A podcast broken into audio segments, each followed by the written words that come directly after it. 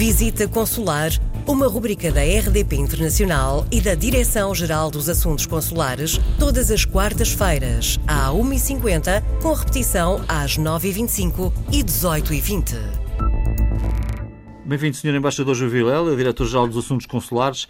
Bom, hoje um tema que seguramente interessa a muita gente. Todos eles interessam a muita gente. Este uh, tem a ver com o movimento associativo. Como é que se faz o apoio ao movimento associativo por parte uh, dos vossos serviços? Uh, o apoio ao movimento associativo está desde setembro do ano passado balizado por um novo diploma legal, através do qual se atribuem subsídios a ações e projetos que no quadro do plano de atividades das associações portuguesas associadas no estrangeiro têm lugar ao longo de um determinado ano civil.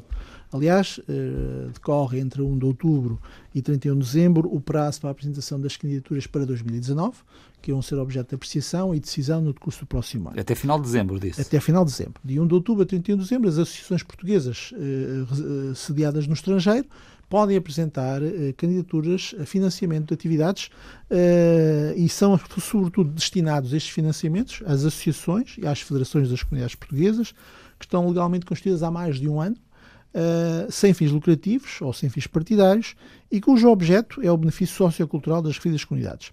Há outras pessoas coletivas, tanto nacionais como estrangeiras, que se podem candidatar, desde que mantenham a regra de não ter fins lucrativos ou partidários, constituídas há mais de um ano, e que se proponham realizar atividades que resultem em benefício das comunidades portuguesas.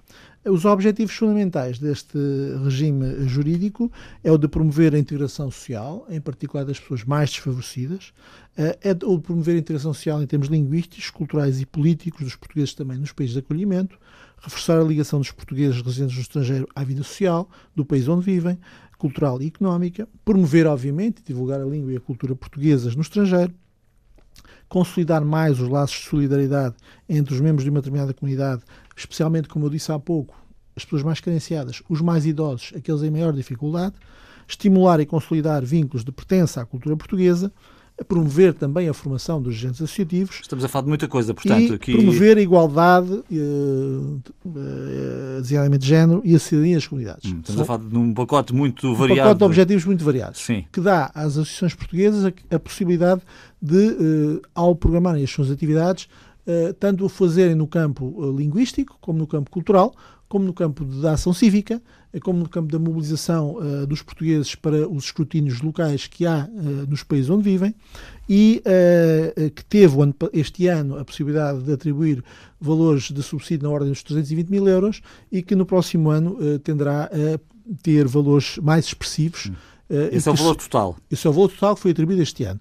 No próximo ano, estes valores serão mais expressivos, tal como está previsto na proposta do orçamento do, do Ministério dos Negócios Estrangeiros, e o que nós esperamos e o que nós queremos, obviamente, é que as associações portuguesas mantenham uh, as candidaturas, feituam candidaturas, e o Ministério dos Negócios Estrangeiros irá realizar, nos primeiros dias de outubro, ações de formação junto às associações portuguesas do estrangeiro, tal como já fez o ano passado, para que elas possam uh, proceder à apresentação das suas candidaturas. Tem, nós sabemos que o movimento associativo uh, português no estrangeiro é, é vivo. Tem aparecido eh, gente nova também neste movimento? Tem aparecido, uh, tem aparecido projetos de jovens associações, tem aparecido projetos ligados à participação cívica, ligados à promoção de valores culturais portugueses, ligados à história, à língua e à cultura portuguesas, eh, mas sobretudo temos visto a mobilização eh, de gente jovem, o que nem sempre é fácil, em países onde as comunidades já têm uma presença muito importante há décadas e onde, por vezes, os mais jovens não estão necessariamente vinculados de uma forma muito próxima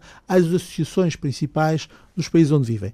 Mas uh, temos sentido claramente, uh, e vemos isso pelos projetos que nos chegam, uh, que não só existe, existem ideias, existe inovação, existem importantes associações portuguesas de jovens, doutorados de jovens formados em universidades portuguesas, mas também em universidades estrangeiras, que querem transformar a lógica do movimento associativo para além daquilo que é o tradicional e o normal na história da, das comunidades portuguesas no estrangeiro.